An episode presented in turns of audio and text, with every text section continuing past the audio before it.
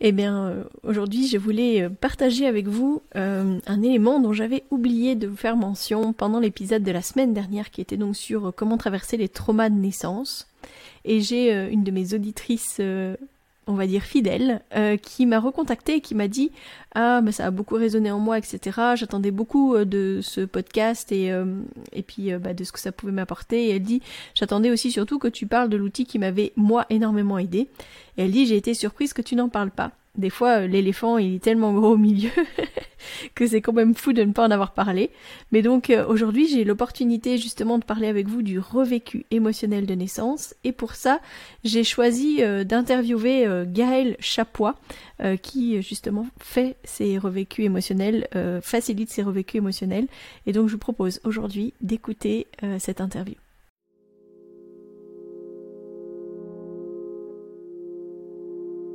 Bienvenue dans Bulle de Sage-Femme, le podcast qui déconstruit les croyances, démystifie les peurs sociétales, redonne toute sa place à la physiologie des femmes qui savent enfanter dans leur pleine puissance, mais aussi des bébés qui savent se mettre au monde. Ici, vous profiterez de l'expertise de sages-femmes pratiquant en dehors des hôpitaux, des accouchements à domicile ou en maison de naissance. Nous souhaitons que vous trouviez les outils, les informations pour que vous puissiez être les acteurs de la naissance de votre bébé, et ce quel que soit le lieu où vous avez décidé de l'accueillir. Mon nom est Mélissa Chambard, sage-femme, maman de cinq enfants. À chaque épisode, je vous partagerai mes astuces, mes bons plans, mon expertise, des anecdotes, mais aussi des témoignages de parents, de sages-femmes et des rencontres inspirantes autour de la périnatalité, dans la bienveillance, la force, la puissance.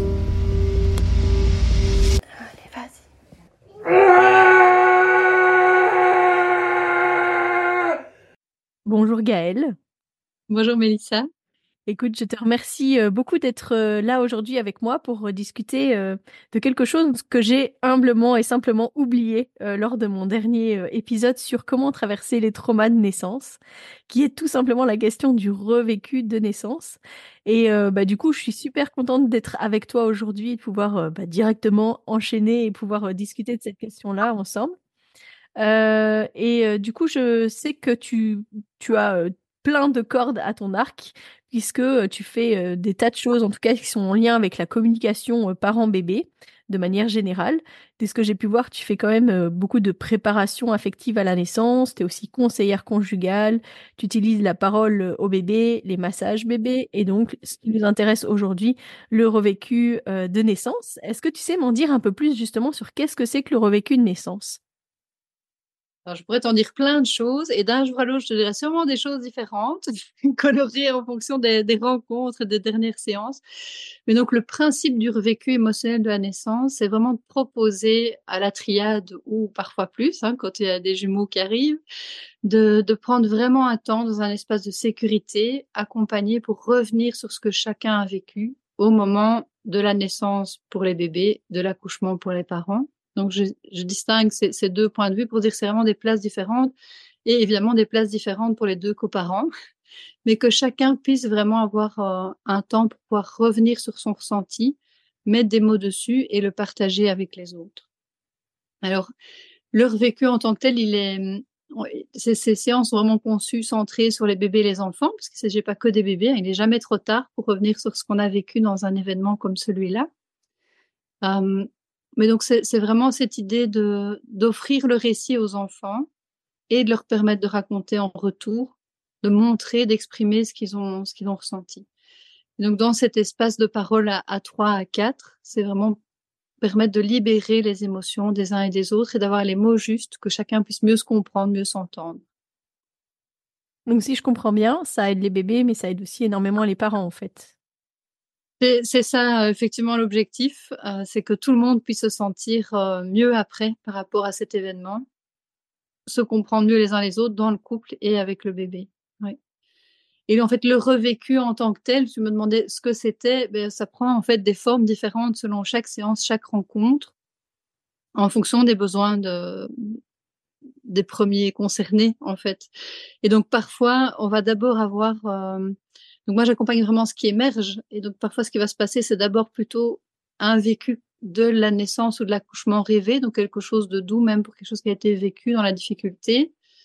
euh, et de revenir après la libération des émotions difficiles dans un deuxième ou un troisième passage. Et puis à l'inverse, c'est parfois directement un besoin pour le bébé d'exprimer tout ce qui a été difficile et c'est seulement dans un second temps qu'on va revenir sur pouvoir refaire un, un, vécu plus plus soft, plus réparant, plus réparateur, pardon. Est-ce que est-ce que c'est clair ce que je t'explique là? Oui, oui, c'est très bien. Dis-moi un petit peu du coup, qu'est-ce qui amène les parents à venir consulter chez toi? Qu'est-ce qui fait que les gens euh, pensent à venir faire un revécu de naissance? Ou en tout cas, euh, qu'est-ce qui euh, qu'est-ce qui peut être une, une, on va dire un quelque chose qui s'exprime potentiellement chez le bébé ou chez les parents qui font que c'est intéressant en fait pour eux d'aller vers le revécu de naissance? Il y a en tout cas plein plein de choses qui peuvent amener les, les, parents à prendre rendez-vous.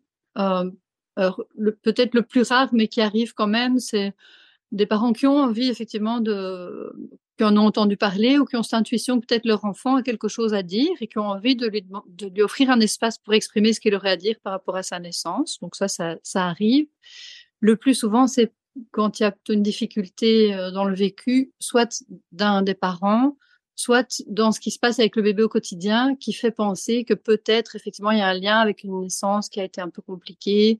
Euh, et donc là, ça peut être plein de choses différentes. Parfois, ils sont réorientés directement par un professionnel, euh, par un ostéopathe, par une sage-femme, euh, parfois par, par une psychologue périnatale. Il peut avoir vraiment plein de sources différentes dans ce qui se passe avec le bébé. Ça peut être des pleurs euh, inexpliquées depuis la naissance. Ça peut être euh, euh, parfois c'est le les simples petites choses dans les, indicateurs. Un bébé qui ne supporte pas d'être euh, contenu, même même en écharpe ou d'être contenu dans le cosy, d'avoir un bonnet sur la tête ou qu'on lui passe un vêtement, que, que, tout ce qui est touché sur la tête a l'air vraiment difficile ou déclencher des réactions très fortes. Voilà, c'est un des, des, nombreux exemples euh, qui me vient là comme ça en tête. D'accord, donc plus c'est souvent en plus par rapport à euh, allez, un, une manière que le bébé exprime qu'il y a quelque chose qui le dérange, qui fait que euh, les parents vont euh, potentiellement être dirigés vers toi. Voilà, souvent. Mais parfois, les personnes arrivent, euh, ça peut arriver que ce soit effectivement une maman qui a vraiment mal vécu son accouchement et qui disent en fait, moi, j'aurais besoin de pouvoir revivre les choses autrement, revenir sur cet événement. Dans ce cas-là, je, je, propose souvent qu'on fasse déjà une, une, première clarification au téléphone pour voir s'il y a vraiment quelque chose d'extrêmement euh, difficile pour la maman. Ça peut arriver que je propose d'abord qu'on se voit, euh, parfois juste la maman ou le couple de parents euh, et l'enfant plus tard. Euh, je dis l'enfant parce que bah, si c'est un tout petit qui ne se sépare encore jamais de sa maman, je ne vais pas proposer qu'on fasse une première séparation pour ça.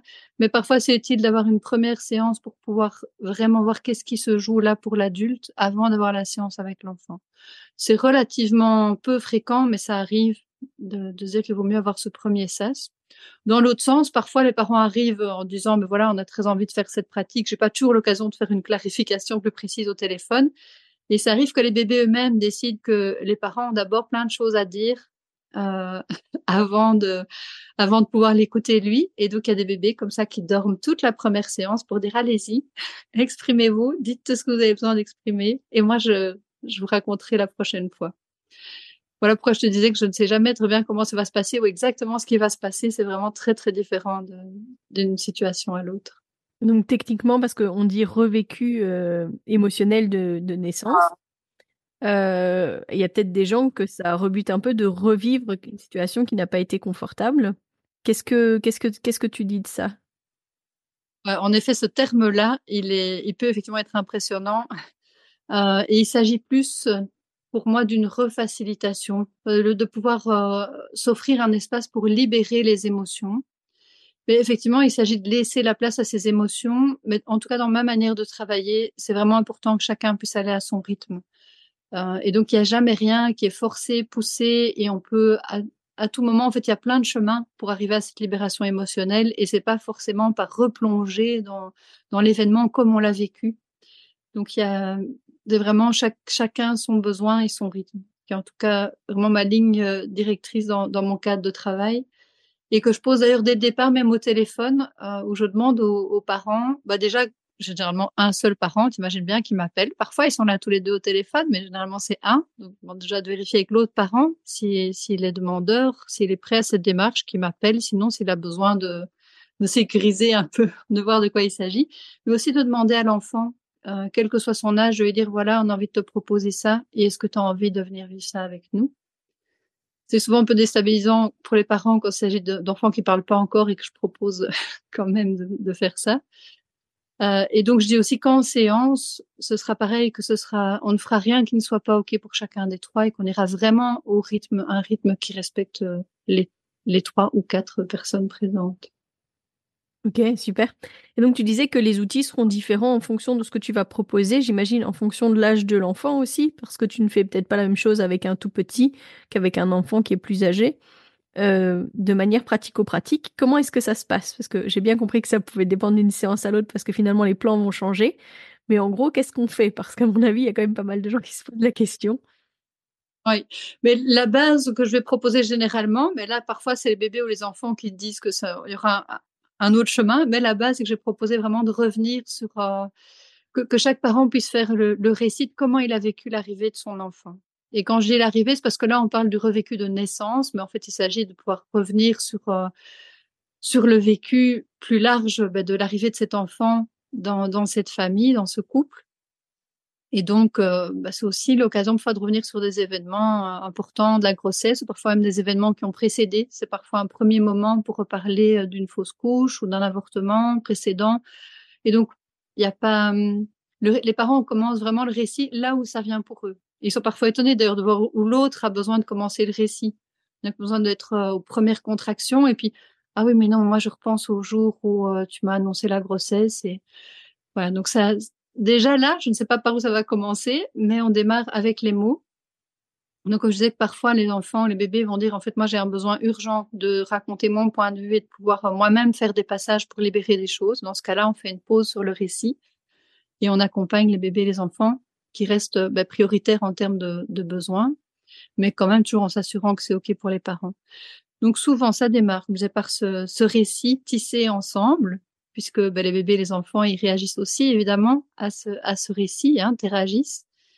Et puis, euh, souvent, dans le second temps, vient la proposition de pouvoir euh, rejouer des passages de naissance. Donc, symboliquement, et effectivement, ces, jeux de passage vont être différents selon euh, l'âge de l'enfant les bébés, eux, ils ont vraiment cette mémoire de naissance qui est, là, pure, et qui souvent, d'ailleurs, explique ces, ces inconforts au niveau de la tête. C'est souvent par un simple toucher, un enveloppement au niveau de la tête que qui vont pouvoir euh, vraiment revivre ces moments, refaire leur mouvement d'essence. Et je dis refaire, mais c'est vrai pour les bébés nés par césarienne qui vont pouvoir, eux, faire leur mouvement d'essence pour une première fois, s'ils n'ont pas eu l'occasion de le faire. Et pour les enfants, ça va surtout être des jeux. Alors, euh, bah, dans le matériel qui est disponible chez moi, c'est la, tente et le tunnel de jeux classiques et des tas de coussins euh, et des, bah, des tas de choses qui font que les enfants invitent, inventent plein d'autres façons de faire des passages. Donc, moi, j'en découvre euh, peut-être pas à chaque séance, mais quand même souvent. En tout cas, pour moi, c'est important que les enfants puissent aussi euh, construire leur propre manière, à leur propre rythme, la façon dont ils ont envie de faire ces passages. Donc, ça peut être du matériel comme ça. C'est aussi ben, le corps des parents en tant que tel est un, est un précieux support. Et donc, parfois, c'est vraiment dans des jeux de passage en bulle à trois que ça se passe avec les parents qui vont recréer à deux comme un, ou parfois juste la maman et le papa à côté, mais comme une bulle, un cocon terrain autour de l'enfant et le passage se fera à partir de là. Euh, J'essaie de décrire les images qui défilent. Je ne sais pas si ça, si ça permet de, de, se faire une idée ce que je te décris là. Je pense que c'est très éclairant et, euh, et, que ça répond quand même déjà euh, aux questionnements que peuvent avoir les gens sur euh, qu'est-ce qui va se passer. Donc c'est très bien, ne t'inquiète pas. Si tu as d'autres choses à ajouter, tu peux encore. J'ai déjà décrit pas mal de choses, donc n'hésite pas si toi ça t'inspire euh, des questions plus précises. Mais j'ai quand même envie de, revenir du fait de l'intensité émotionnelle en partant de ta, première question sur euh, le terme et ce que ça peut évoquer, l'idée de revivre quelque chose de, très fort. C'est vraiment ce fil conducteur d'aller au rythme et selon le chemin OK pour chacun euh, et donc voilà, si s'il y a des, des, parents qui en, en écoutant euh, ce podcast se disent oh ouais, ça me tente très bien, mais en fait je sais pas trop, j'oserais pas, mais il faut vraiment pas hésiter à prendre contact et, et même qu'on qu'on en parle un peu par téléphone. Et ça, je pense que c'est possible avec d'autres praticiennes et praticiens. On n'en a pas en fait, je dis praticiens pour faire un appel, mais pour le moment surtout des praticiennes. mais euh, Voilà, c'est vraiment s'il y a une appréhension, s'il y a un peu un appel et une appréhension, mais ça vaut la peine de suivre l'appel et de d'aller d'aller vivre cette expérience-là à son rythme. Super, génial. Euh, jusqu'à quand est-ce qu'on peut faire ça? Est-ce que tu disais euh, que ça pouvait être des enfants plus grands, mais finalement jusque quand? Mais il n'y a vraiment pas de limite d'âge. Donc moi, je travaille avec euh, les enfants tant qu'ils souhaitent être accompagnés par leurs parents. Donc ça peut être encore des jeunes adolescents. En fait, là, la question vraiment dépend de comment l'enfant a envie de le vivre. Mais on peut aussi faire ce, ce travail avec des adultes. Là, j'ai une super collègue qui propose euh, des choses euh, très très chouettes pour les pour les adultes. C'est un autre type de travail évidemment, parce que c'est une autre manière d'aborder les choses. Mais ce vécu de de naissance, on en a tous l'empreinte dans notre corps. Et donc, il n'est jamais trop tard pour, euh, pour laisser la place à ce que ça puisse s'exprimer et se libérer notamment parce que ce qui va peut-être amener parfois les plus grands ou les adultes, c'est qu'en fait, euh, il y, a, plusieurs bouquins qui sont sortis ces dernières années, écrits par des psychologues, psychothérapeutes qui travaillent avec des adultes et qui sont qui ont été surpris eux-mêmes de voir que souvent l'accompagnement thérapeutique qu'ils proposaient ramenait les patients, malgré eux, c'était pas ce qu'ils cherchaient, mais à, à la source des difficultés vécues dans leur quotidien d'adulte, en fait, ramenait à des moments de la vie prénatale ou de la naissance en tant que telle.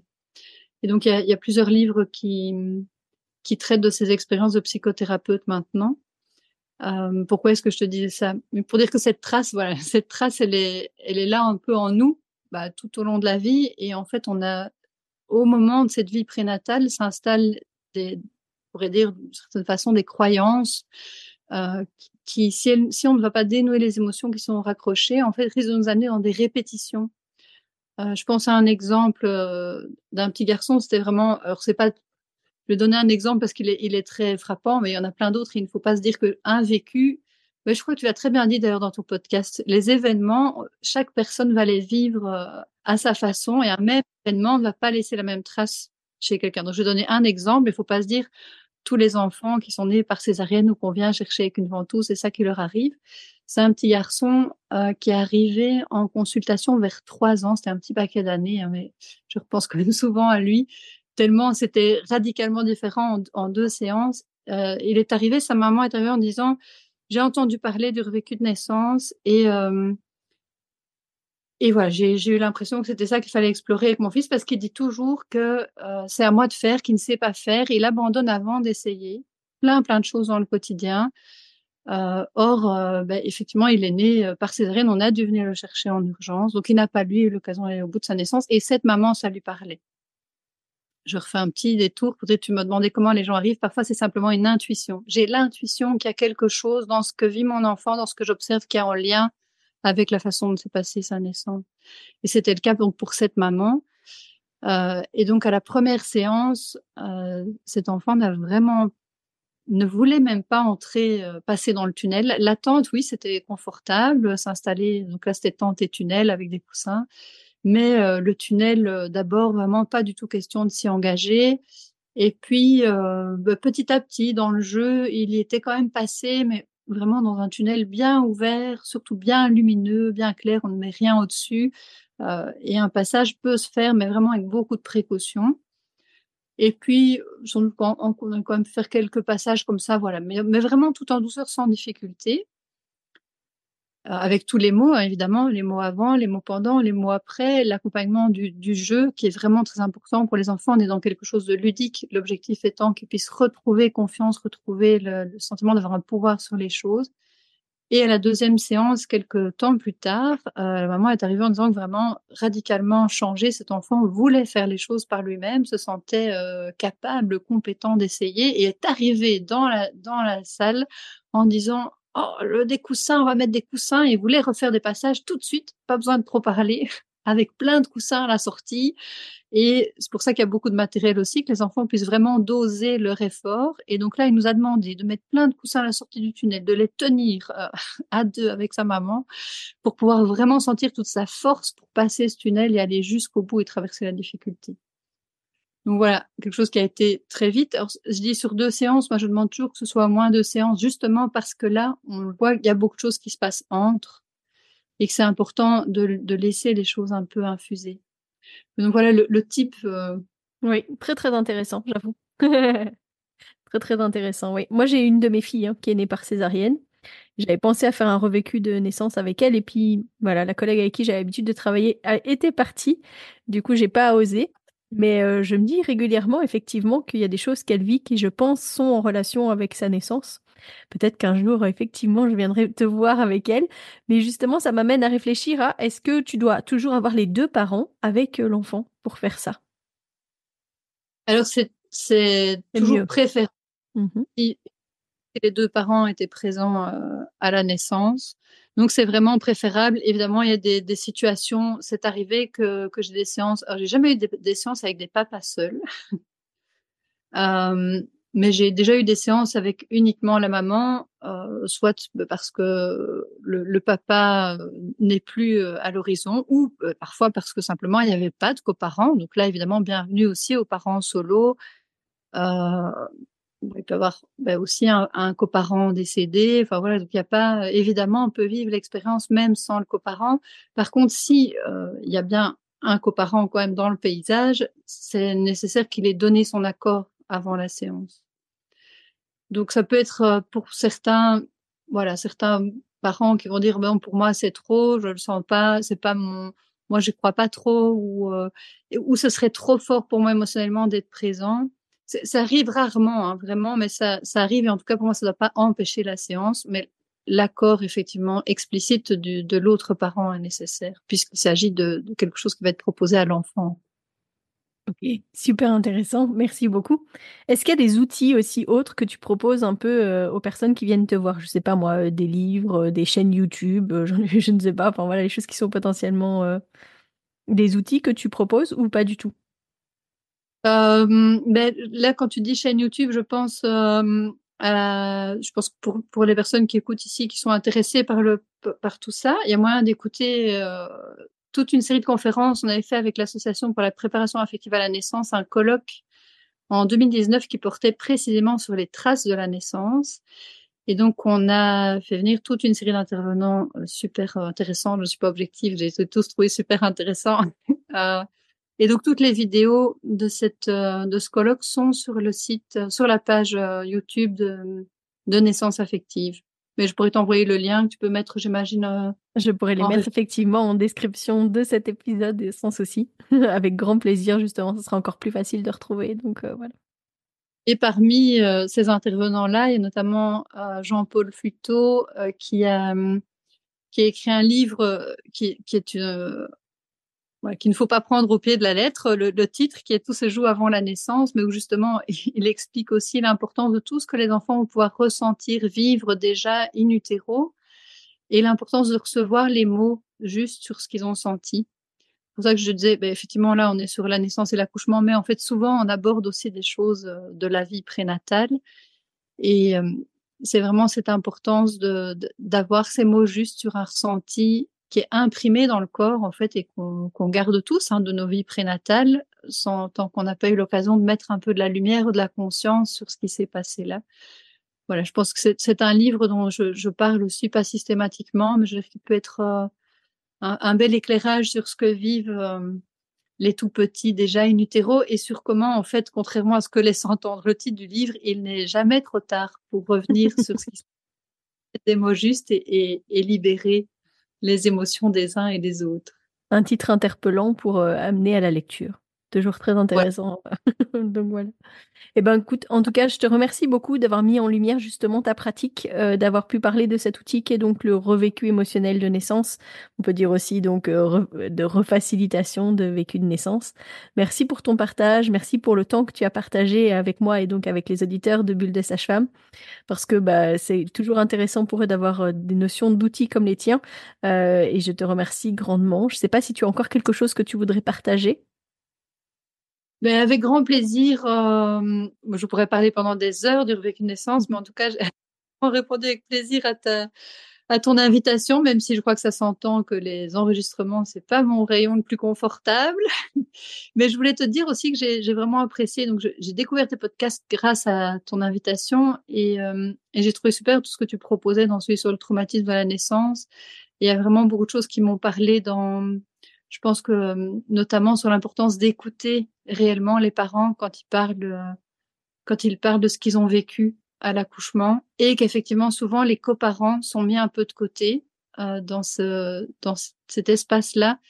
Et, et du coup oui j'ai quand même envie de rajouter un petit truc c'est que en fait souvent dans les séances les les pères ou, autres coparents en fait ont pour la première fois l'occasion de, de nommer des choses qu'ils n'ont pas osé nommer euh, au moment de, de l'accouchement, juste après. Et, et, parfois, ils vivent. Enfin, d'abord, moi, je leur dis toujours aussi en prépa, ils vivent aussi un truc incroyable, quoi, un truc de fou qui, qui peut les, les bouleverser complètement.